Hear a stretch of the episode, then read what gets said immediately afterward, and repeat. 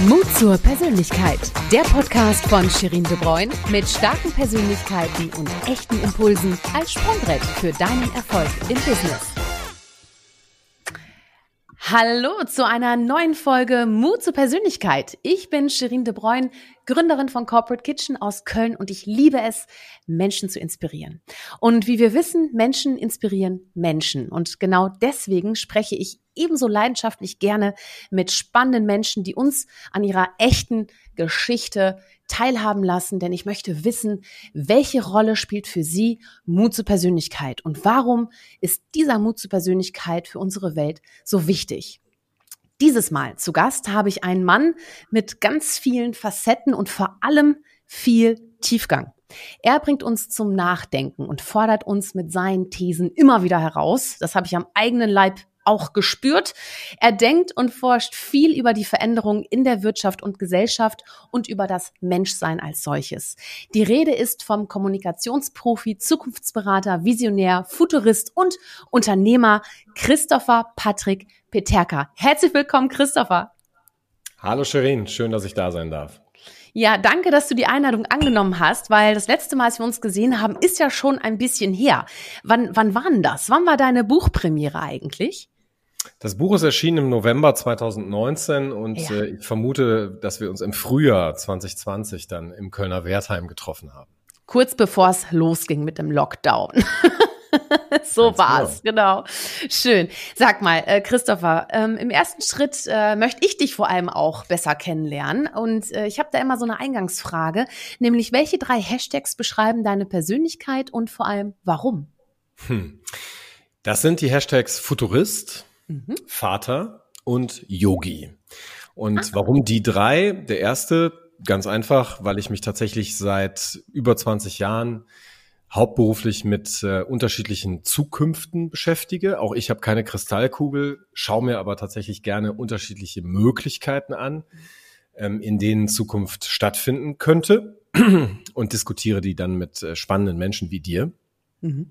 Das äh, zweite Hashtag, der Vater, ja, erklärt sich von selbst. Ich habe zwei wunderbare Kinder, die sind zurzeit neun und sieben Jahre alt und ähm, deren Existenz hat meine Perspektive auf die Welt und auch auf das Menschsein, auf mein eigenes Leben nochmal sehr signifikant verändert und das spüre ich jeden Tag. Und mhm. das dritte Hashtag, der Yogi, ähm, ja, der er beschreibt tatsächlich ähm, meine Ambition, ähm, nicht nur im Kopf zu sein, sondern auch im Körper.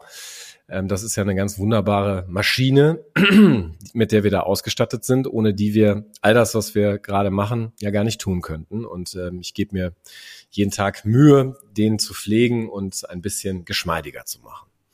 Futurist, Vater und Yogi, das ist ja eine ganz tolle Kombination. Schön, da werden wir auf jeden Fall noch mal ein bisschen näher drauf eingehen.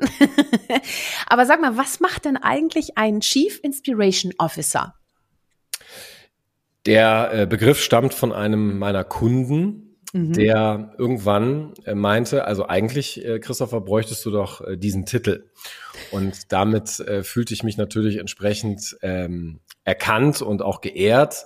Denn das, was mein Anliegen in der Beratung ist, ist tatsächlich so, wie du es hier in deinem Podcast eben auch für dich formulierst, zu inspirieren, professionell zu inspirieren, also nicht nur irgendwo abends ähm, schön am gedeckten Tisch mit Freunden vielleicht mal die eine oder andere Idee auszutauschen, sondern eben äh, im Business, im ähm, Berufsalltag den Kopf zu öffnen für die Dinge, die links und rechts neben dem äh, Tagesgeschäft so passieren und darüber systematisch nachzudenken, was äh, diese Dinge bedeuten können für das eigene Geschäftsmodell, für die ähm, Wertentwicklung der, der eigenen Organisation und damit eben auch für deren Zukunft. Und ähm, das braucht viel Widmung, das braucht ähm, entsprechend natürlich Quellen, aus denen die Inspiration zu schöpfen ist, das braucht äh, Vermittlungsformate. Ähm, die meisten äh, kennen das, äh, haben einen dicken Bücherstapel neben dem Bett stehen und äh, fragen sich immer, wann komme ich denn mal dazu? Und ähm, da gilt es natürlich dann geschickt zu schauen, wie kann man tatsächlich mit neuen Formaten ähm, in den sehr dichten ähm, Kalendern Möglichkeiten finden, wirklich Inspiration zu schöpfen und darauf dann auch zu handeln. Mhm. Welche Umgebung ist denn für dich sehr hilfreich, um innovativ denken zu können? Also hast du da, weiß nicht, so ein Ritual oder, oder eine bestimmte Meditation, die dich da reinbringt? Oder wie wird man schöpferisch innovativ? Innovativ wird man, indem man macht. Also das mhm. ist äh, vom Ende her gedacht, denke ich, der entscheidende Punkt. Ähm, auch hier wieder Rückgriff auf ein Phänomen, das, glaube ich, viele von uns kennen, du vielleicht auch. Ähm, Ideen haben ist einfach. Ähm, ich sage manchmal, Ideen sind auch billig. Ähm, denn die Idee für sich ähm, hat wenig Wert, wenn sie eben nicht in die Tat umgesetzt wird. Und daran scheitern die allermeisten. Insofern ähm, ist das, glaube ich, der entscheidende Schritt. Und äh, wo kommen die Ideen her? Nun insbesondere aus ähm, Beobachtung, mhm. Recherche, äh, Zusammenschau. Ich glaube, das ist etwas, was wir in den letzten Jahrzehnten uns stark abgewöhnt haben, weil wir eben mhm. angefangen mhm. haben, ähm, in der fortgesetzten auch Arbeitsteilung, auch in den Wissenschaften, immer stärker zu separieren. Also wir haben immer tiefer gebohrt, immer mehr spezialisiert und dabei irgendwann aufgehört, ähm, miteinander eben auch über die Grenzen der eigenen Disziplin hinweg zu denken und zu sprechen. Und das ist mir also ein großes Anliegen, dass wir das wieder ändern, ähm, mhm. sprich die Tiefe nicht verlieren und gleichzeitig eben doch mehr horizontal eben auch schauen, wie sieht's aus mit dem Austausch über diese Grenzen hinweg. Mhm. Und ähm, wenn du fragst nach einer besonderen Umgebung, ähm, in der Inspiration für mich ähm, urbar ist, mhm. dann ähm, ist das sicherlich äh, ganz besonders der Alltag äh, und nicht äh, der Elfenbeinturm. Ähm, ich bin sehr viel gereist, äh, natürlich vor der Pandemie und ähm, habe es mir zu eigen gemacht, äh, tatsächlich auch sehr kurze Interventionen ähm, dabei zu praktizieren, sprich mal für drei Tage nach Sao Paulo zu gehen, mhm. ähm, um dann auch diese Überforderung, die darin enthalten ist, tatsächlich als Verstärkung der Inspiration für mich nutzbar zu machen, mhm. weil es ähm, durch die Überforderung dann einfach schlicht nötig ist, loszulassen, Vorurteile zur Seite zu packen ähm, und die Zeit, die wenige Zeit, die zur Verfügung steht, äh, gut zu nutzen, ähm, indem ich mit möglichst vielen fremden Menschen ähm, über all die Dinge spreche, die mir wichtig sind und vor allem eben zuhöre, was diesen Menschen wichtig ist und daraus versuche dann eben entsprechende Muster zu erkennen und Schlüsse zu ziehen. Ähm, ich erzähl noch mal ganz kurz was über Sao Paulo oder auch über über so einen Trip mit dir. so, ich, ich finde das ja ganz spannend. Du machst da ja auch so ganz crazy Sachen und so. Ähm, was machst du da alles? Nun, also es gibt sehr unterschiedliche Anlässe. Also äh, nehmen wir vielleicht zwei, die sehr einfach zu unterscheiden sind. Anlass eins wäre eine geführte Studienreise, mhm. ähm, dann meist auch tatsächlich mit Kunden, wo wir ähm, eine bestimmte Destination ins Auge fassen. Das könnte sein Seoul in Südkorea oder Tallinn in Estland weil wir unterstellen dürfen, dass an diesen Destinationen eben eine bestimmte andere Denkweise praktiziert wird und auch daraus dann resultierende Ergebnisse eben ähm, anzuschauen, ähm, äh, auszuprobieren sind, von denen wir etwas lernen können. Mhm. Ähm, da sind wir dann tatsächlich sehr eng getaktet, besuchen Universitäten, Labore, Unternehmen, ähm, Einzelpersonen und gehen mit denen dann in medias res. Heißt, ähm, entweder wir äh, machen Interviews oder wir äh, machen bestimmte Experimente, wir machen Sprints, ähm, um eben eine gemeinsame Erfahrung zu erzeugen und auch einen, einen Lernfortschritt zu erzielen. Ähm, die andere Variante ist eine sehr viel stärker intuitiv gesteuerte. Kleines Beispiel, 2017 habe ich so eine innere Unruhe verspürt. Ich musste mal wieder raus und mhm. ähm, dann habe ich gespürt, dass es mich in den Iran zieht. Ähm, ich kann das nicht erklären, woher jetzt ausgerechnet diese Destination dann kam. Was folgte, war aber tatsächlich eine Reise dorthin in ein Land, äh, von dem ja hier zumindest medial unterstützt auch ein problematisches Image äh, vorherrscht, nach dem Motto, ist alles super schwierig und eher feind, feindselig vielleicht sogar. Das Gegenteil war dann der Fall. Ich habe über mhm. LinkedIn dann geschaut, ähm, was gibt's denn da für tolle Leute, habe die zum Teil angeschrieben, habe sie getroffen und um die Geschichte abzukürzen, ähm, bin dann ein Jahr später dort wieder hin, war eingeladen, ähm, bei TEDx Teheran zu sprechen, habe das auch gemacht und jetzt äh, vor wenigen Tagen, Freitag letzter Woche, ist mein Buch, mit dem du gerade eingestiegen bist, was 2019 im Murmann Verlag in Deutschland erschienen ist, dann auf Farsi ähm, in der TEDx-Community in toll. Teheran ähm, erschienen. Ähm, und das sind natürlich so äh, kleine äh, Geschichten, die ja kann, glaube ich, das Leben nur selber schreiben. Und äh, sie schreiben sich allerdings, glaube ich, auch ähm, mit höherer Wahrscheinlichkeit dann, wenn man auch da nochmal Rückgriff auf schon Gesagtes, mhm. man macht. Ja, also ja. am Schreibtisch in Köln drüber nachdenkt, man könnte, müsste, sollte mal, ähm, führt natürlich nicht zu einer Übersetzung in Farsi des eigenen Buches. Klar, aber das bedeutet ja auch mutig zu sein. Ne? Und ähm, wo schöpfst du denn deinen Mut her? Also was sind so deine, deine Quellen des Mutes? Nun ja, also ähm, eine Quelle ist sicherlich ähm, eine gute äh, körperliche und auch mentale Verfassung. Also ich denke, mhm. es ist wichtig, auch wenn es banal klingt, ähm, der eine oder andere wird sich vielleicht angesprochen fühlen, auf sich zu achten. Also darauf zu achten, dass es uns gut geht, dass wir ähm, nicht irgendwo äh, leiden und, und unterhalb unserer äh, Möglichkeiten irgendwo rangieren, ähm, denn dann sind wir eingeschränkt in unseren Möglichkeiten. Dann sind wir eingeschränkt darin, ähm, produktiv zu sein und erst recht natürlich darin, kreativ zu sein oder gar vielleicht sogar mutig. Der andere Punkt ist ähm, einfach auch zu vertrauen.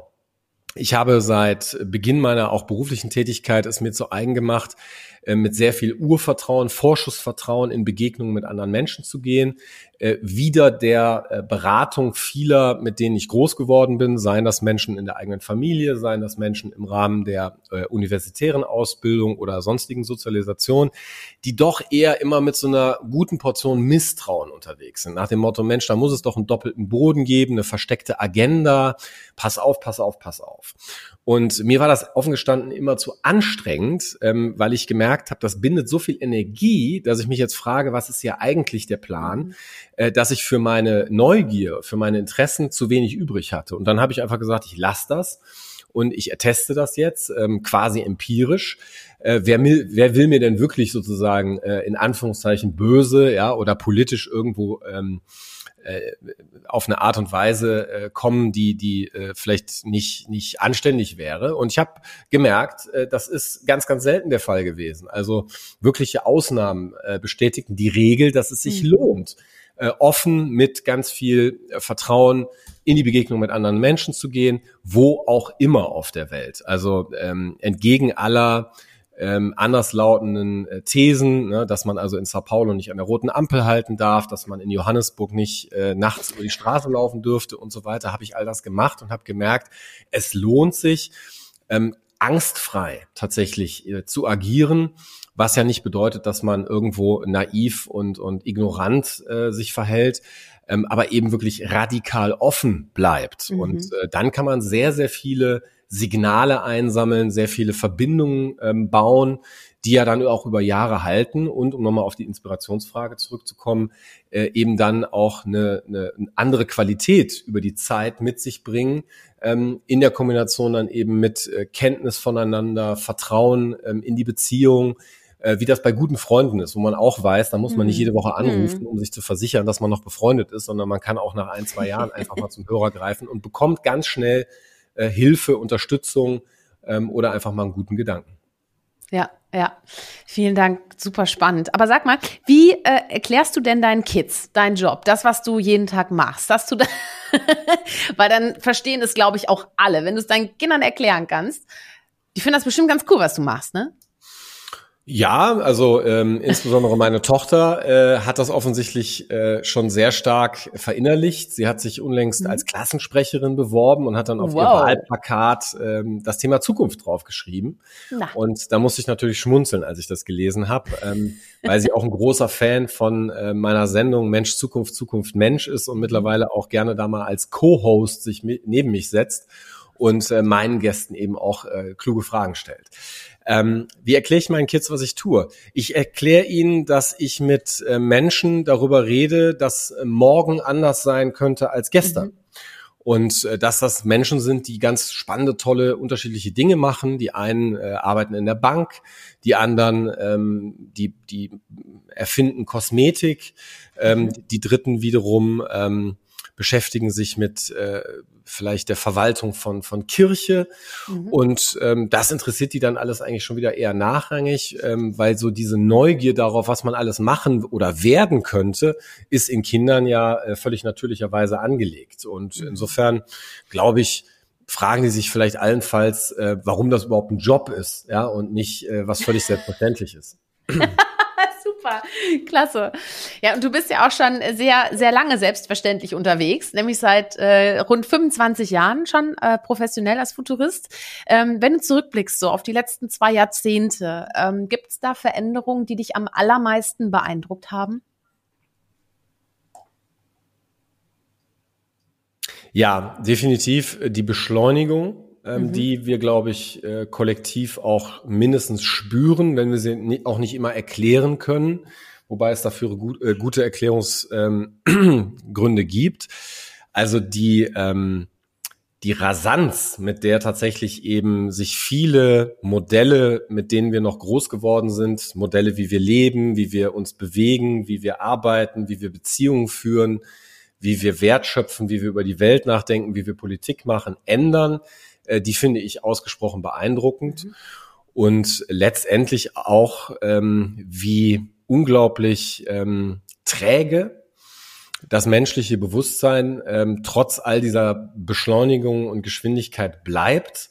Ähm, egal welche Neuerung uns begegnet, ähm, immer wieder ist da dieses Muster, äh, brauchen wir das, was soll das, ähm, das ist irgendwie überflüssig mhm, oder was mhm. für ein paar wenige. Und wenn man dann kurz äh, fünf Jahre vorspult, sieht man plötzlich, ach guck, ähm, scheint doch alles nicht so bedrohlich und gefährlich gewesen zu sein. Viele haben es sich angeeignet, wissen damit auch ähm, Gutes zu tun, umzugehen, geschmeidig zu sein. Ähm, und äh, dann lohnt sich natürlich noch mal ein bisschen tiefer zu gucken, ja, ähm, was was bedeuten diese ähm, veränderten Verhaltensweisen dann im großen Ganzen? Mhm. Ähm, welche Auswirkungen hat das dann vielleicht nicht nur für die nächsten fünf, sondern für die nächsten 50 Jahre? Aber da sind wir dann schon wieder bei einem anderen Thema. Ja, ja, ja, aber da kommen wir auch noch ein bisschen, bisschen drauf, nachher auf jeden Fall.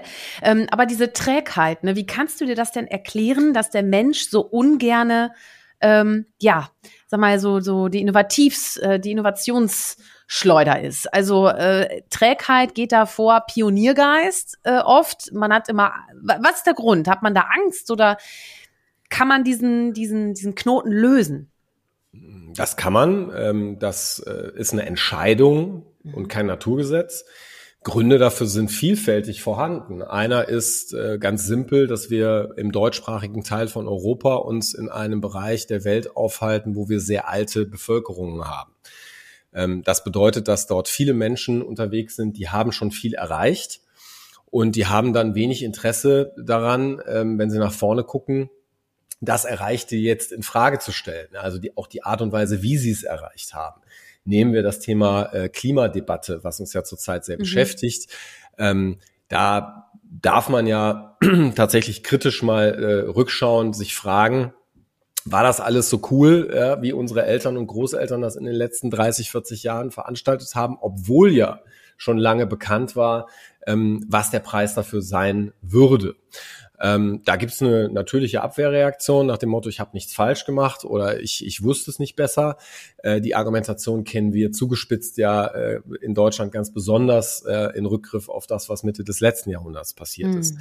Ähm, ein anderes äh, Thema ist sicherlich, sicherlich die menschliche Psyche, die eine ähm, großartige äh, Einrichtung hat, äh, die du auch kennst, die Komfortzone ähm, oder der Autopilot, äh, der deswegen großartig ist, weil er uns hilft, ähm, sehr energieeffizient durch den Tag zu gehen. Also wir ähm, versuchen alles Mögliche eben zu automatisieren. Dafür brauchen wir gar keine Algorithmen oder Roboter.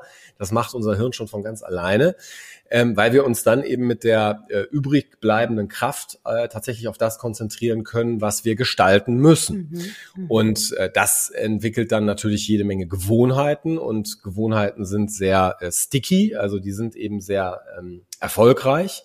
Äh, sie lassen sich schlecht ändern. Ähm, und äh, wenn unsere Umwelt sich dann aber plötzlich eben doch beginnt, so schnell und so massiv zu verändern, dann müssen wir uns anpassen. Und das fällt uns dann schwer. Erst recht, wenn wir uns dann eben ständig mit irgendwelchen ähm, Vorträgen beschäftigen, wo es äh, ja fast schon so gebetsmühlenartig heißt, raus aus der Komfortzone, ja, weil da draußen außerhalb der Komfortzone, da liegt dann die Magie.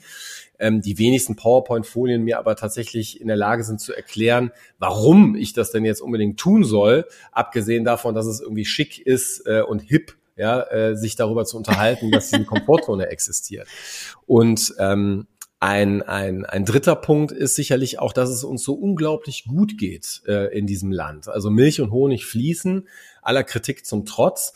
Ähm, und zeitaktuelles Beispiel, ich habe gute Freunde in äh, Südafrika, mhm. ähm, mit denen ich auch über den gesamten Lockdown hinweg, äh, die Pandemie immer wieder im Gespräch war, die einfach sagten, es ist unglaublich, euch zuzuschauen, ähm, wie ihr es schafft, in einer Situation, wo Milliarden über Milliarden über euch ausgeschüttet werden, immer noch äh, ständig zu meckern und äh, zu kritisieren, was alles falsch läuft. Hier in Südafrika fließt nicht ein einziger Cent. Das heißt, wer zumacht, weil er zumachen muss, der bleibt zu, der bekommt überhaupt gar keine Unterstützung. Und was ich damit sagen will, ist, dass wir ähm, ja so ein Stück weit, glaube ich, schon in Watte gepackt äh, auch die Welt erleben. Und da ist es einfach sehr gemütlich, da ist es kuschelig. Und das sieht natürlich, ich gehe mal von Südafrika weg, in äh, vielen, in den meisten Teilen der Welt einfach drastisch anders aus. Und wenn dann insbesondere dort junge Menschen ähm, mhm. darüber nachdenken, wie ihre Zukunft aussieht, die Zukunft ihrer Familie, ihrer Freunde, ihrer Nachbarschaft, dann ähm, ist da einfach viel mehr Ambition, äh, etwas zu erreichen und die Zustände zu verbessern. Äh, da geht's dann nicht um die Frage, äh, nach 15 Jahren Berufskarriere bekomme ich 500 Euro mehr im Monat oder nicht, sondern hm. bekomme ich überhaupt mal 500 Euro in die Finger. Und dafür ist man natürlich dann bereit, auch tatsächlich drastisch mutiger zu sein, viel mehr Risiko auf sich zu nehmen und zu machen. Ja, ja. Und vor allem auch locker bleiben, ne? Also äh, wenn du wenn du machst, du musst halt auch versuchen, dich locker zu schütteln. Und was machst du denn, wenn du mal nicht arbeitest, Christopher? Da beschäftige ich mich tatsächlich im Wesentlichen äh, mit meinen Kindern. Mhm. Das Zeitfenster, die zu begleiten, bis sie irgendwann dann flügge äh, werden und das Nest verlassen, ist ja sehr begrenzt. Und ähm, ich hatte es ja gerade schon gesagt, sie sind jetzt neun und sieben. Das heißt, mhm. Äh, wir stehen gewissermaßen äh, auf der Hälfte der Strecke nahezu. Mhm. Und ähm, die zweite Hälfte wird sicherlich äh, nochmal äh, genauso spannend, wenn nicht spannender wie die erste. Ähm, und das beschäftigt mich sehr. Also einfach da sein, ähm, diese Kinder wahrnehmen, mit denen gemeinsam auch ein Stück weit die Welt erkunden, mhm. ähm, ihnen auch das Vertrauen in die Welt vermitteln, was meines Erachtens nachher so unglaublich lohnenswert ist und sie nicht irgendwie zu sehr äh, beschützen und wegpacken, ähm, und fernhalten von, von den Realitäten da draußen. Mhm. Ähm, der dritte Punkt ist äh, dann äh, tatsächlich eben die, ähm, die Gesundheit, meine eigene Gesundheit. Ähm, ich mache viel Sport. Ähm, ich beschäftige mich mit ähm, Themen, die in meinem Berufskontext äh, eben erstmal keine Rolle spielen, ähm, um eben immer wieder auch frische Impulse zu bekommen. Und äh, ansonsten äh, gucke ich auch gerne mal abends einfach in den Sternenhimmel oder freue mich morgens daran, äh, dass die Sonne aufgeht und tue dann einfach gar nichts. Herrlich, ist auch mal nett, ne? Mal einfach nichts zu machen. Schön. Aber ich kann mir das schon auch gut vorstellen, wie du auch mit deinen äh, Kindern auch äh, sprichst über die Zukunft, wie sie sich auch eine Zukunft vorstellen. Ähm, gibt es da auch manchmal so einen Konflikt, wo die, wo die Kids vielleicht auch sagen, Mensch, jetzt mach mal anders, das geht doch so nicht. Hast du so Reaktionen, bekommst du sie oder, äh, oder ist das noch alles ganz, ganz äh, easy, was da so in Diskussion bei euch zu Hause über die Zukunft stattfindet? Das läuft alles noch sehr entspannt. Mhm. Äh, ich denke, das liegt auch schlicht am Alter. Mhm. Ich glaube, die harten Diskussionen, die stehen die uns jetzt noch. in den nächsten fünf Jahren bevor. Genau, ja, wenn dann auch einfach mit mehr ähm, Souveränität und, und Selbstbewusstsein, äh, als es jetzt schon vorhanden ist, dann ähm, auch bewusst in, in mhm. den Widerstand gefunden werden wird. Ja, ich denke, das kennen wir alle. Die Pubertät ist ja da auch für da, dass wir uns reiben und äh, uns so ein eigenes Profil bauen. Ähm, was mich tatsächlich ähm, im Umgang mit den Kindern besonders äh, zwickt, ist weniger ähm, deren Kritik an den Zuständen, die sie bislang erleben, sondern mehr meine Wahrnehmung der ähm, Bildungsumfelder, in denen sich diese Kinder mhm. aufhalten, die ich natürlich ein Stück weit selber auch mit äh, ausgesucht habe, äh, aus guten Gründen. Also die Kinder gehen beide auf äh, staatliche Schulen, einmal auf eine Grundschule der Stadt Köln und einmal auf ein ähm, städtisches Gymnasium. Und ähm, da sind ähm, Zustände zu sehen, die mich doch äh, ja hin und wieder sehr ähm, nachdenklich machen, weil ich so ein Stück weit den Eindruck habe, das sind so Sphären, mhm. ja oder Filterblasen, die zusehends abgekoppelt sind äh, von der Realität und erst recht von dem, was eben in Zukunft zu erwarten ist. Äh, konkret, also äh, Klassiker, da wird eben immer noch sehr viel ähm, Buchwissen äh, tatsächlich mhm. vermittelt, ja, bis hin dazu, dass eben äh, Kinder dann zwölf 14 Kilogramm äh, dieses Buchwissens auch von A nach B zu tragen haben in den Tornistern. Da kann man natürlich schmunzeln und sagen, meine Güte, stell dich nicht so an, das haben wir auch hingekriegt. Ja, das ist mir aber ehrlich gesagt zu dumm. Also mhm. ähm, da müssen wir über Digitalisierung sprechen, aber dann bitte auch nicht über Hardware und Software alleine und irgendwelche Lizenzen und ach, wie toll, dass wir jetzt Videokonferenzen in der äh, Distanzsituation mhm, haben können, mhm. sondern wir müssen eigentlich über äh, Konzepte sprechen in einer digitalen Welt, in der wir eben nun angekommen sind, wo diese äh, Technologie einfach als äh, gewissermaßen natürliche Ebene, glaube ich, jetzt in der Welt einfach stattfindet und wo es gilt, ähm, Bezug zuzunehmen. Also wir können ja nicht auf der einen Seite ähm, ständig über Transformation nachdenken und vielleicht auch darin ähm, arbeiten, indem wir neue Geschäftsmodelle äh, erfinden, die das dann berücksichtigen. Und auf der anderen Seite die Jüngsten, die ja angeblich unsere Zukunft bedeuten und vor allem diese Zukunft ja auch wirklich erleben werden, äh, davon äh, gewissermaßen ausschließen, ähm, indem wir das völlig von ihnen fernhalten, nur weil die Lehrer und Lehrerinnen sagen, ja, sorry, aber das kam in meiner Ausbildung nicht vor. Wo ich sage, wie kann das sein, dass mir mhm. eine Lehrerin in Ausbildung, jetzt gerade noch vor fünf Tagen so geschehen, die an der Universität Köln studiert, berichten, dass eben ähm, Digitalisierung und die daraus ähm, erforderlichen äh, Konsequenzen im Nachdenken und Handeln äh, im Grunde nur ein Randthema sind, wenn man gerade Glück hat, dass eine Dozentin ähm, da spricht, äh, die sich irgendwie für das Thema interessiert. Also mhm. da bin ich mhm. doch ausgesprochen ähm, äh, sensibel, ja, ja, Und, und wachsam, weil ich denke, ähm, da, da läuft was gewaltig schief. Ja, ja, es ist ein, ist ein ganz, ganz wichtigen Punkt, den du, den du ansprichst. Und du bist da ja auch äh, sehr aktiv. Wer dich googelt, weiß das auch dann ganz genau. Ähm, ja, und äh, genau, es ist, geht nicht nur darum zu hoffen, dass sich was ändert, sondern auch selber zu überlegen, wie kann ich mich konkret einbringen, um diesen Wandel auch mitzugestalten. Ich finde zum Beispiel den Punkt Medienkompetenz unglaublich wichtig und überlege mir auch, okay, wie kann ich vielleicht auch konkret in die Gespräche gehen, um Medienkompetenz zu vermitteln, gerade auch bei Jugendlichen, die halt eben dann in Social Media starten. Ne? Und das ist schon heftig, wenn man das Verhalten, das ist ja noch heftiger als äh, Schulhofmobbing, was da zum Beispiel auch in Social Media passiert. Das finde ich auch ganz, ganz wichtig, dass man da auch unterscheidet, auch Fake News, dass man auch genau weiß, okay, woher beziehe ich denn eigentlich Quellen, die wirklich relevant sind, beziehungsweise auch wirklich ähm, fundiert, damit ich nicht in so eine Polarisierung mit reingeschleudert werde. Ne? Das ist ich meine, da können die Erwachsenen auch noch was lernen, aber das, aber das ist wirklich, wirklich wichtig, gerade auch wenn man über Deepfake spricht oder auch, äh, dass wir ja auch immer mehr äh, zur Maschine werden sozusagen. Und da komme ich jetzt auch nämlich, jetzt habe ich die Kurve gekriegt, das ist ja unglaublich. Pass auf, weil ich habe nämlich gelesen, dass du äh, im Jahr 2000 hast du ein Unternehmen gegründet ähm, für natürliche sprachliche Schnittstellen der Mensch-Maschinen-Kommunikation. Wie kam es denn dazu vor 21 Jahren? Das war ja noch totale Science-Fiction. Und äh, wo stehen wir denn heute? naja, heute sind wir ja alle gut befreundet mit äh, Siri, Cortana, Google Now und ähm, äh, Amazon Echo. Ja. Ähm, ich muss jetzt vermeiden, hier äh, den Namen zu benutzen, äh, der in diesem Haushalt üblicherweise dann eben ah, äh, genutzt ja. wird, weil sonst springen hier gleich zehn Geräte an und wollen auch mit in dem Podcast äh, sein. Ähm, also 2000 ähm, ging es ja los mit dem damals sogenannten neuen Markt. Viele UnternehmerInnen machten sich äh, ran und, und ähm, ha haben sich einen, einen kleinen Teil des Kuchens versucht zu schnappen.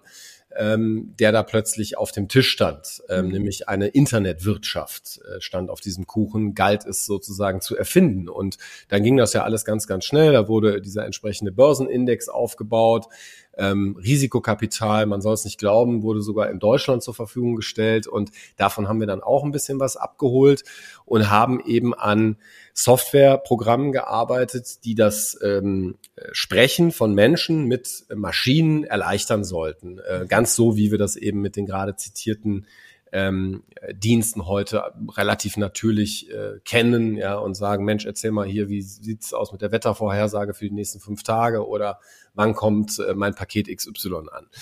Und wir waren damals 20 Jahre äh, zu früh, ähm, also auch vor dem Markt. Ähm, wir wissen ja, dass das äh, erst jetzt so richtig in der Breite relevant wird und wir jetzt auch einfach Anwendungen haben, die äh, Sinn ergeben. Also wenn ich eine Banküberweisung eben mit der Stimme autorisieren kann, mhm. dann spart mir das einfach massiv ja. Zeit ja, und Nerven. Und äh, das war großartig, weil wir damals eben tief in die Technologiekiste reingucken konnten, eben auch unterstützt mit diesem Risikokapital. Und es war auch toll, äh, dann zu sehen, ähm, äh, dass äh, man eben auch am Markt vorbei sowas entwickeln kann. Ähm, und dann sich eingestehen muss, äh, das war jetzt nix, ähm, aber weiter geht's. Ja, also wir mhm. haben einfach viel gelernt. Natürlich wären wir gerne an die Börse gegangen. Natürlich hätten wir das Unternehmen gerne für 500 äh, Billionen Dollar an irgendjemanden verkauft, um dann die Füße irgendwo auf Bali hochzulegen. Aber ähm, Ach, da wärst halt du doch alles, gar nicht der Typ dafür, Christoph. Das hat alles nicht funktioniert. Nein, ich möchte das aber äh, tatsächlich einmal sozusagen äh, gesagt wissen. Mhm ähm, denn wir sind ja nicht mit Absicht gescheitert. Mhm. Ja, also ich halte viel von Fehlerkultur und ich finde es auch wichtig, dass man eben Niederlagen thematisiert, weil man daraus wirklich was lernen kann. Bei Erfolgen waren es ja immer alle und mhm. man weiß aber nicht so mhm. richtig, warum waren wir denn jetzt erfolgreich? Mhm. Ähm, aber du hast schon recht. Also äh, sicherlich wäre ich nicht der Typ dafür gewesen, jetzt einfach zu sagen, okay, das war's und äh, ab jetzt lackiere ich mir nur noch die Fußnägel. Ähm, äh, das, das, das war sehr erheblich zu sehen, ähm, dass es eben auch nicht nur darum geht, Geld zu verdienen, ja, mhm. und das möglichst schnell und möglichst viel, sondern mhm. dass es sich lohnt, darüber nachzudenken, was ich schon mal vorher gesagt habe, ähm, was macht diese Technologie denn eigentlich mit uns? Ja? Mhm. Ich weiß nicht, ob du den Science-Fiction-Film Hör gesehen hast ähm, von ja. Spike Jones. Mhm. Ich finde, der hat dieses Thema natürlich sprachige Interfaces einfach wunderbar äh, thematisiert und auf die Spitze getrieben in der mhm. Form, dass sich ja dann der, äh, der Hauptprotagonist ähm, Theodore in sein Betriebssystem verliebt. Verliebt, ja, genau. Ja, mhm. Und tatsächlich mhm. zu später Stunde dann im Bett sogar ähm, intim wird mit diesem Betriebssystem. Mhm. Ähm, das, äh, glaube ich, ähm, sind äh, schöne Dys- und Utopien gleichermaßen, mit denen wir uns viel mehr beschäftigen sollten. Mhm, mhm. Aber gibt's da eine Grenze für dich? Also du hast ja auch, ähm, wenn man so ein bisschen über dich recherchiert, du hast ja auch zum Beispiel über die Vision von Elon Musk zum Beispiel auch mal berichtet, ne, die Gehirn-Computerschnittstelle. Ähm, was, was können wir uns da in Zukunft alles so vorstellen? Also werden wir zu Hybriden? Ja, davon bin ich überzeugt. Ich mhm. äh, glaube, dass wir, hm, ich weiß nicht, ob noch in meiner Lebenszeit, aber äh, dabei sind, tatsächlich unseren äh, evolutorischen Nachfolger im Grunde gerade ähm, hervorzubringen, äh, was eine unglaubliche Leistung äh, darstellt, dieser Spezies Mensch, die ja auch sehr viel ähm, schwierige äh, Aspekte hat. Ja, denken wir eben an die ähm, Schäden, die wir dem Planeten zufügen, an die Millionen von Arten, die mhm. wir im Grunde ja durch unser Verhalten abschaffen, ja, von diesem wunderbaren Planeten. Aber dass wir mit der Intelligenz zwischen unseren Ohren ähm, in der Lage sind, äh, Technologie zu erfinden, die möglicherweise eines Tages sogar äh, unsere eigenen Kapazitäten ähm, ja übersteigen wird, das finde ich unglaublich faszinierend. Und äh, ich halte das auch für äh, unausweichlich von der Entwicklung. Ich glaube, da, da haben wir was in Bewegung gesetzt, das ist mhm. größer, als wir selber sind. Und jetzt müssen wir damit äh, genauso klarkommen wie mit der Tatsache, dass wir nun eben die dominierende Spezies auf dem Planeten Erde sind. Also mhm. Wissenschaftler, Geowissenschaftler sprechen ja vom Zeitalter des sogenannten Anthropozäns. Das heißt, wir leben jetzt auf einem Planeten, wo wir als Menschen die dominierende Kraft sind. Und wir müssen ähm, mit allen Konsequenzen, die das hat, leben. Also wie wir damit umgehen, definiert, wer wir sind, wer wir heute sind und vor allem noch, wer wir morgen sind. Und parallel eben entwickeln wir diese Technologie, mit der wir dein Stichwort Hybride ähm, verschmelzen. Das ist ja heute schon äh, zu beobachten. Also äh, wer mir erklären möchte, dass das Smartphone also nur ein Telefon sei und ein, ein sozusagen totes Stück Technologie, ja, dass man nach Belieben an- und ausschaltet, ähm, der soll sich mal, äh, äh, glaube ich, hinsetzen und sehr intensiv darüber nachdenken, ähm, was es bedeutet, äh, ja, plötzlich auf diese ganzen sozialen Dienste nicht mehr zurückgreifen zu können, ähm, plötzlich diese äh, Library mit den 20.432 Fotos nicht mehr ähm, äh, in der Hand haben zu können, äh, die eben nicht mehr in irgendeinem Fotoalbum stehen. Also äh, to make a long story short, ich glaube, wir haben uns da schon sozusagen äh, technologisch erheblich ähm, erweitert, ja, in unserem Menschsein. Und ähm, wir, wir ja, meinen noch, das sei sozusagen etwas Externes, weil wir es äh, gewissermaßen irgendwie weglegen können. Ja, aber irgendwie können wir es dann doch nicht, weil es eben in unserem Kopf, in unserem System ständig weiter stattfindet. Elon Musk und andere, Stichwort Chips im Hirn, ähm, Brain-Computer-Schnittstellen, äh, ähm, forschen da an mhm. Dingen, die sind im Grunde nur eine konsequente Fortsetzung dessen. Und ähm, auch den Trend kennst du. Technologie wird sozusagen immer kleiner, immer unsichtbarer, sie verschwindet in den Dingen. Und ich glaube, wir können für den Moment festhalten, dass ähm, äh, im Gegensatz zu einer Zeit von vor 20 Jahren wir heute eben nicht mehr uns gewissermaßen in eine Technologiewelt oder in ein Internet hinein schalten, sondern mhm. eigentlich ständig darin stattfinden. Ja, wir haben überall Mobilfunk, Immersiv. wir haben überall WLAN, und wir werden in den nächsten fünf Jahren sicherlich auch erleben, dass wir überall äh, tatsächlich künstliche Intelligenz antreffen, äh, ohne dass die vor uns steht und guten Tag sagt und irgendwie aussieht wie so ein, wie so ein lustiger Roboter, sondern das ist einfach eine allgegenwärtige Intelligenz, die alles, was wir tun, ähm, anschauen wird, wägen und wiegen wird und wenn sie gut programmiert ist, tatsächlich auch uns gute Hinweise darauf gibt, wie wir äh, besser leben können, wie wir ähm, ressourceneffizienter leben, wie wir zeiteffizienter leben, wie wir freundlicher miteinander umgehen können. Ähm, und darauf freue ich mich. Das ist ja eine sehr positive Sichtweise. Kannst du denn auch verstehen, wenn man, äh, wenn man eine, eine andere Sichtweise vertritt und sagt, Technologie ist eine Gefahr? Ähm, wie würdest du mit solchen Zweiflern umgehen? Was würdest du denen sagen? Ich halte das für zwingend notwendig, äh, über die mhm. Gefahren von Technologie nachzudenken ähm, und will auf gar keinen Fall missverstanden werden als ein äh, sozusagen rein euphorischer äh, mhm. Optimist mit, mit riesen Scheuklappen links und rechts, äh, der nicht sieht, was eben auch alles an Schindluder mit dieser Technologie getrieben werden kann.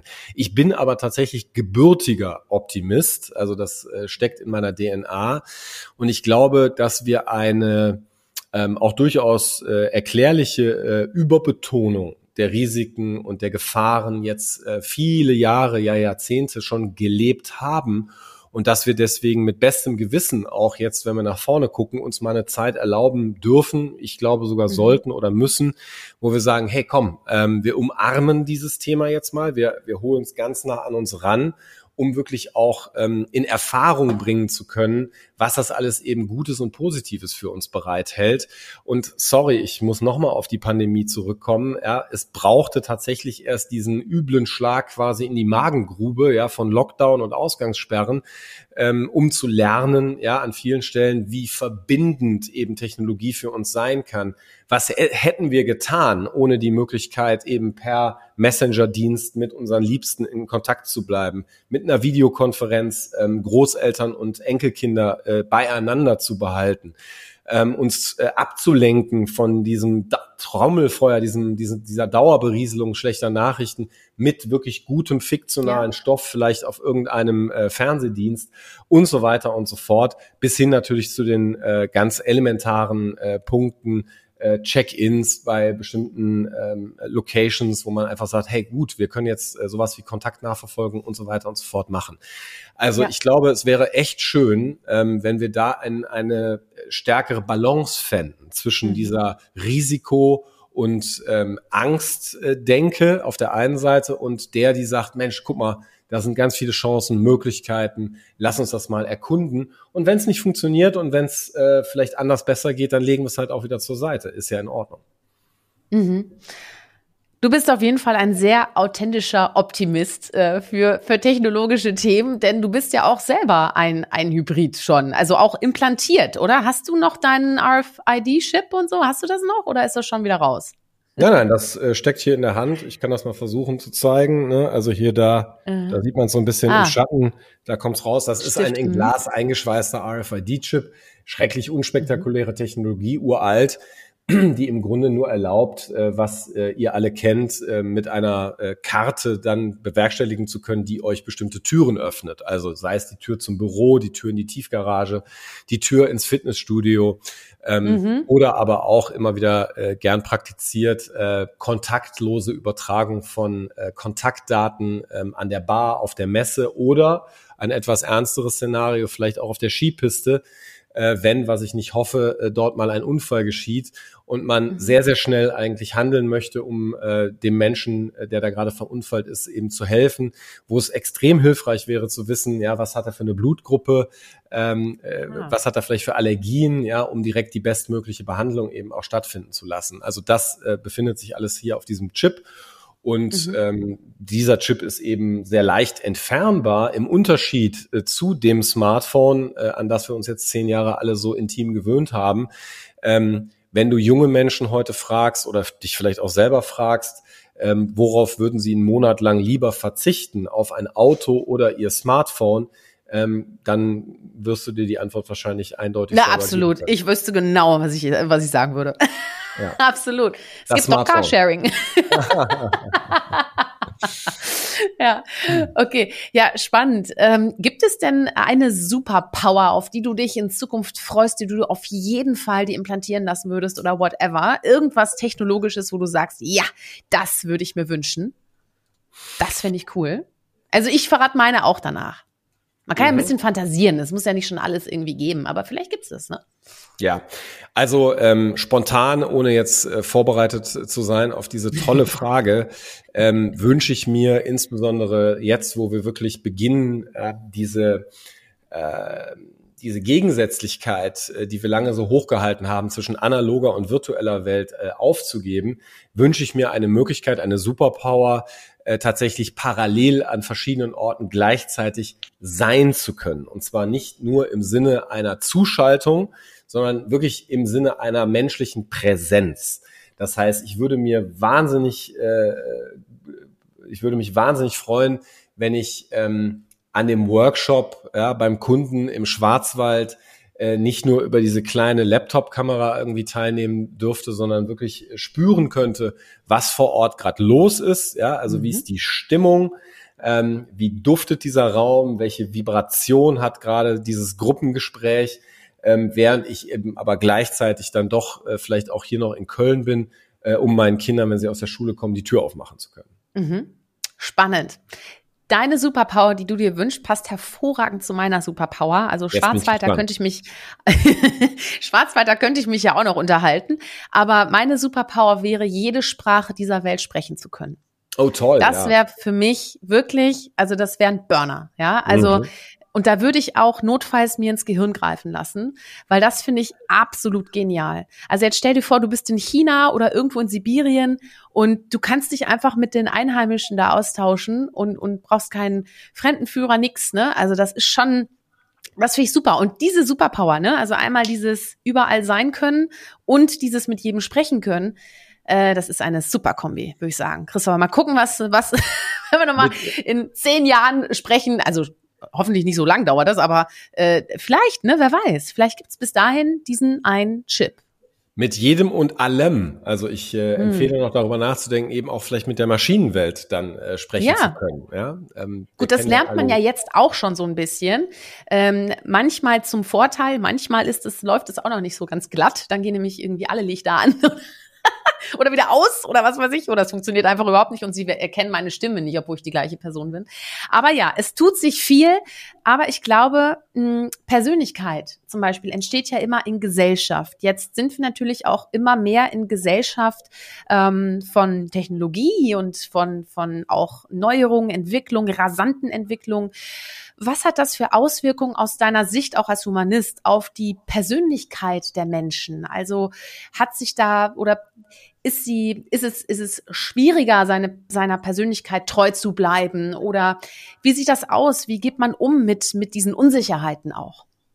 Ich glaube, dass ähm, der vermehrte Einsatz von Technologie es uns sehr viel leichter macht, ähm, mhm. mit ähm, unserer eigenen Persönlichkeit äh, vielleicht tatsächlich äh, uns mal auseinanderzusetzen. Da geht's schon los. Also jeder mhm. kennt das. Ja, wir ähm, müssen immer wieder Profile anlegen für irgendwelche Dienste. Ähm, mal ist das sehr äh, nüchtern, simpel. Da geht's dann vielleicht nur um einen Login. Äh, an vielen anderen Stellen geht's aber wirklich ja auch um ähm, sehr ähm, bunte Aspekte ja, des eigenen Seins. Also sei es eben äh, ein berufliches soziales Netzwerk, sei es ein ähm, kreatives soziales Netzwerk etc. pp. Und ähm, da erleben wir uns ja dann tatsächlich sozusagen im Kontakt mit äh, einer Außenwelt, die weit größer ist, als das historisch der Fall war, ja, wo wir vielleicht noch mit unseren, ich habe es schon mal gesagt, ähm, äh, Ex-KommilitonInnen oder ähm, vielleicht mit unseren ähm, BerufskollegInnen und so weiter nur zu tun hatten. Heute haben wir plötzlich dann mit, mit Menschen auf der ganzen Welt zu tun, äh, kommen äh, super schnell ins Gespräch, auch mit denen, wenn die was von uns wollen oder umgekehrt. Und äh, da ist natürlich wichtig, dass ich weiß, ähm, ja, was bin ich denn für ein Typ? Ja, bin ich eher so mhm. der, der, der äh, Bulldozer, ja, der immer sofort irgendwie typisch, in Anführungszeichen, typisch deutsch mit der Tür ins Haus fällt, ja, let's talk business, ja, und äh, alles andere ist wurscht oder äh, bin ich vielleicht eher mh, mm, etwas indirekterer Typ, vielleicht auch introvertiert und so weiter. Kann ich alles heute, was früher zwei, drei, viertausend Euro gekostet hätte in irgendeinem Assessment Center in, weiß ich wo, München, Berlin oder sonst wo, ähm, mit wenigen äh, Klicks in, in mhm. einer halben Stunde für mich rausfinden, ähm, kann überprüfen, ähm, fühle ich mich da tatsächlich erkannt oder nicht, ähm, möchte ich bestimmte Aspekte betonen? Möchte ich was Neues lernen, wo ich vielleicht eine Schwäche entdeckt habe? Ähm, wie sieht's aus mit äh, meiner Haltung gegenüber äh, diesen Innovationsthemen, dem Wandel? Mhm. Also ich glaube, ähm, dadurch, dass wir so gefordert sind, äh, uns mhm. eben zu positionieren zu so vielen Themen, ähm, sind wir in Kombination mit den Möglichkeiten, die uns zur Verfügung stehen, um uns selber besser zu verstehen, ähm, echt beschenkt. Und mhm. natürlich gibt es auch die hier wieder, ja, die das äh, nicht wollen mhm. und die das versuchen von sich fernzuhalten. Ähm, aber da bin ich dann doch relativ eindeutig auch in meiner Meinung. Ich glaube, das sind auch die, die versuchen, die Zahnpasta wieder zurück in die Tube zu schieben. Und wer das schon mal versucht hat, weiß, das geht schief. Ja, wir können und wir sollten das Rad der Geschichte nicht zurückdrehen. Ähm, worin das mündet, haben wir gesehen ähm, in der mhm. letzten äh, amerikanischen Präsidentschaft sehr prominent, ja, nur als ein Beispiel. Ähm, ich glaube, es nutzt nichts. Wir müssen uns äh, weiterentwickeln, wir müssen nach vorne mhm. gehen, ja, weil vorne ist nun mal eben tatsächlich äh, da, wo die Musik spielt und da, wo es für uns alle weitergeht und erst recht natürlich für unsere Kinder. Und äh, wenn wir uns dabei einfach besser selber kennenlernen, inklusive auch der schwierigen Aspekte, die wir haben, ja, der Schatten, der Dämonen, der Schwächen, ja, die wir alle vielleicht in unserem, ich auf jeden Fall, Rucksack irgendwo finden, ähm, dann kann das nur äh, von Vorteil sein. Also weg mit der mhm. Fassade, weg mit den glatten Profilen, her mit Ecke und Kante. Äh, und das alles in einem hoffentlich, deswegen trete ich sehr stark ein, eben auch für digitalen Humanismus, äh, friedlichen, freundlichen und fairen Umgang miteinander. Ähm, denn die Probleme, die wir zu bewerkstelligen haben, sind eben nicht trivialer Natur. Es geht nicht um die Frage, wo wir unser nächstes Ferienhäuschen irgendwie äh, mieten oder kaufen ob wir uns noch einen zweiten oder einen dritten Wagen zulegen. Ähm, ich glaube, das müssen wir alles ganz schnell beiseite legen, sondern wir müssen uns wirklich überlegen, wie schaffen wir es mit neun, zehn Milliarden Menschen, Brüdern und Schwestern auf diesem Planeten, hier so zu leben, dass dieses Anthropozän, von dem ich gesprochen habe, mhm. äh, noch deutlich länger dauert, als es einige durchaus äh, seriöse Berechnungen eben aus den äh, Geowissenschaften und anderen Wissenschaften, Klimawissenschaften uns noch äh, geben. Ja, äh, da ist die Rede von 40 Jahren, von 50 Jahren, von 100 Jahren. Ich finde das mhm. alles schrecklich kurz. Ähm, ich möchte da mindestens eine Null mehr dran sehen. Und das werden wir nur bewerkstelligen, wenn wir uns mit uns selber besser auseinandersetzen und mit unserer Persönlichkeit. Und Mut dazu haben, eben auch zu unseren Fehlern und auch zu unseren Stärken zu stehen. Ja, es nützt nichts, da sich nur mit irgendwelchen Zertifikaten aus der Akademie ähm, äh, zu begnügen, die an die Wand zu hängen und zu sagen, super, jetzt habe ich es geschafft, jetzt gib mir bitte eine Karriere, sondern wir müssen eigentlich ähm, immer wieder äh, uns in Frage stellen und uns quasi nackt vor den Spiegel stellen und sagen, ähm, was braucht es eigentlich jetzt für die nächste Phase, die vor uns liegt und äh, wer kann mir dabei helfen? Ja. ein bombastisches Plädoyer für Mut zur Persönlichkeit. Hör mal, also das wird das jetzt hier auf Kassette haben, wollte ich schon sagen. Das ist ja ein Burner. Super, toll. Ich kann das absolut wirklich, also ich konnte jedem deiner Worte, konnte ich folgen. Und ähm, ja, und das ist für mich genau Mut zur Persönlichkeit. Ich werde auch öfter mal gefragt, naja, also ist ja auch nicht immer positiv, so dieses Mut zur Persönlichkeit. Ich so, doch, wie ich es definiere, ist es nämlich genauso, wie du sagst, auch einen Mehrwert zu stiften. Dass es auch nicht nur darum geht, um eine unreflektierte, so ich hau's jetzt einfach mal raus, sondern es geht um die selbstreflektierte Wahrnehmung, ne? Und dass man wirklich auch reagiert und auch proaktiv dann wiederum ist und halt voll im Geschehen, voll im Geschehen und einfach weiß, was kann ich, was tue ich, was kann ich nicht und mit wem muss ich sprechen, damit ich das ausbügeln kann. Und darum geht's, ne? Und das finde ich, und das, glaube ich, ist auch eine sehr gesunde Einstellung, wenn es darum geht, auch gesunde Entscheidungen zu treffen. Weil wir haben ja auch äh, sehr viele ungesunde Menschen in Positionen mit sehr viel Macht, die dann wiederum auch dieses Ungesunde verbreiten. Also wenn man es jetzt mal auf gesunde Weise irgendwie ausdrücken will. Ne? Und ähm, damit komme ich auch noch zu einem Zitat, was ich von dir gefunden habe, nämlich wir stehen vor der Wahl, ob wir uns auf den Weg zur letzten Party machen wollen oder ob wir jetzt mal aufräumen hast du mal gesagt. Kannst du dich dran erinnern? Ist schon wahrscheinlich ein bisschen her, ne? ja. Ja, okay, pass auf. Mhm. Okay, was würdest du denn gern mal aufräumen? Also, womit würdest du direkt gerne mal zur Tat schreiten, damit wir alle wieder eine große Party feiern können? oh ja, der Berg ist groß. Also ja. äh, der Dinge, die es aufzuräumen ähm, gilt. Ähm,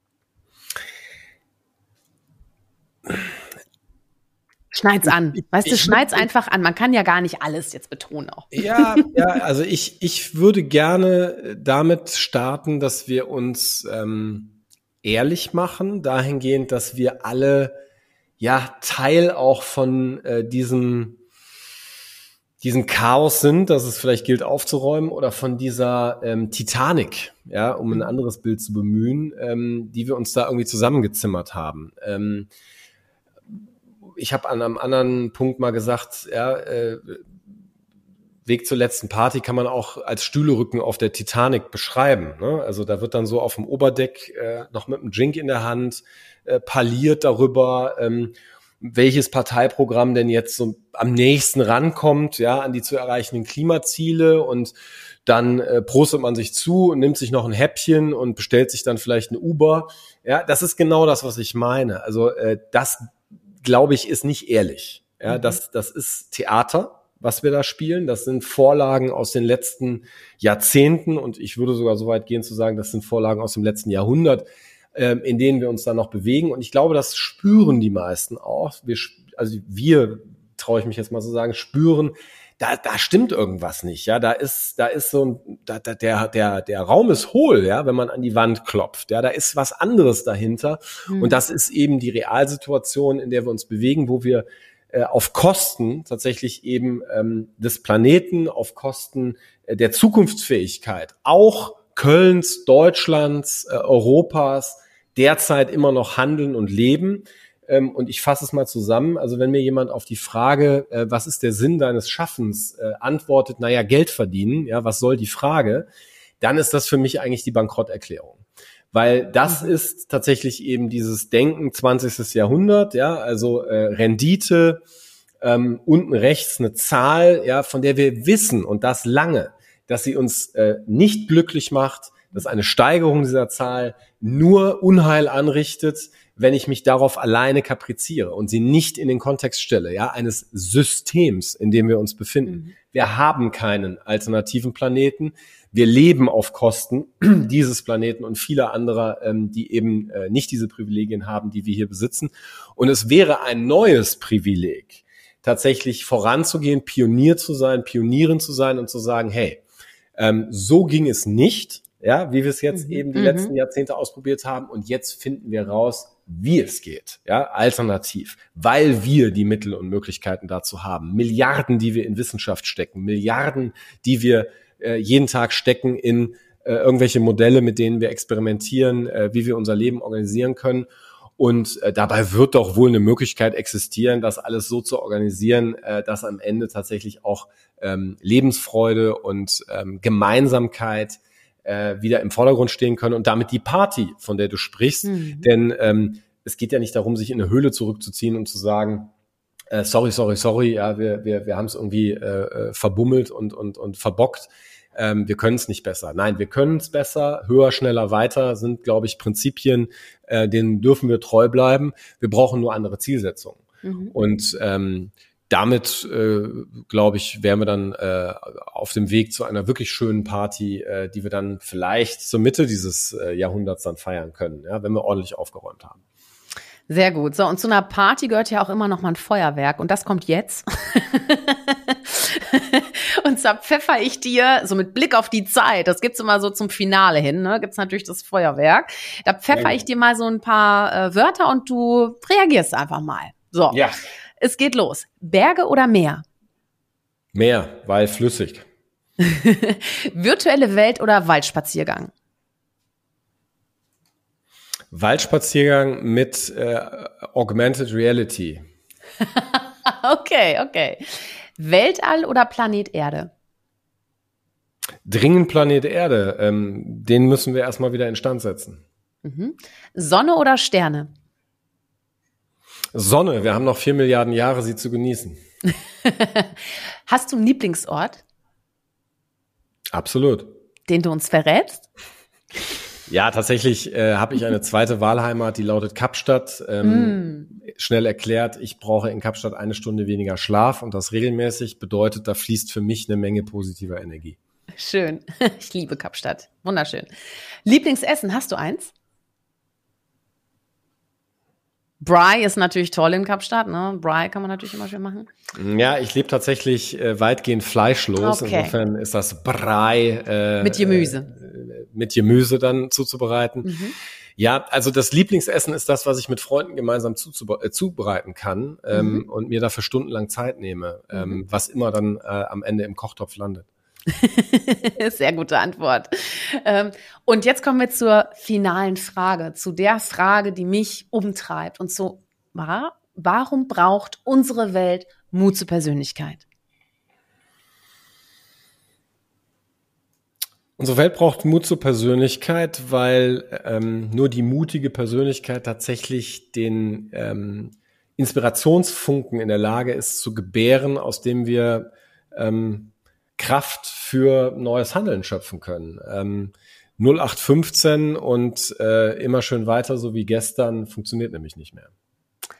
Danke, Christopher. Ich danke dir ganz, ganz herzlich für das Gespräch. Ich fand's Bombe. Ich hoffe, dass, also es würden ganz sicher unsere Zuhörerinnen und Zuhörer und Zuschauerinnen und Zuschauer genauso sehen. Ich danke dir von Herzen. Danke dir. Ähm, ich werde äh, dein Buch auf jeden Fall auch verlinken, denn das hat mich ja auch mit dir quasi zusammengebracht. Äh, das fand ich nämlich unglaublich spannend, deine Wahl, denn wir haben alle eine Wahl und du warst jetzt meine Wahl für diese Folge und ich bin sehr froh, dass ich die richtige Wahl getroffen habe. Und äh, es wird jetzt äh, auch zu dieser Folge wie auch zu allen anderen Folgen gibt es auch einen Blogartikel unter corporatekitchen.de slash blog oder einfach mutzupersönlichkeit.de und da gibt's dann auch von dir, Christopher, nämlich äh, eine starke Auswahl deiner Zitate, weil ich habe jetzt schon einige Notizen hier gemacht. Da gibt's einiges zu berichten von dir. Ähm, ja, ich wünsche dir weiterhin ganz, ganz viel Mut zur Persönlichkeit, Christopher, und hoffe, du hattest auch ein bisschen Spaß. Es war großartig. Äh, du bist eine fantastische Fragestellerin und Gesprächspartnerin und ich freue mich sehr auf alles, was noch kommt aus der Corporate Kitchen. Ja, danke dir. So, wir hören uns hoffentlich auch bald wieder. Äh, viele Geschichten von mutigen Persönlichkeiten warten darauf, von euch entdeckt zu werden. Bis bald. Zeigt Persönlichkeit, seid mutig. Eure Shirin.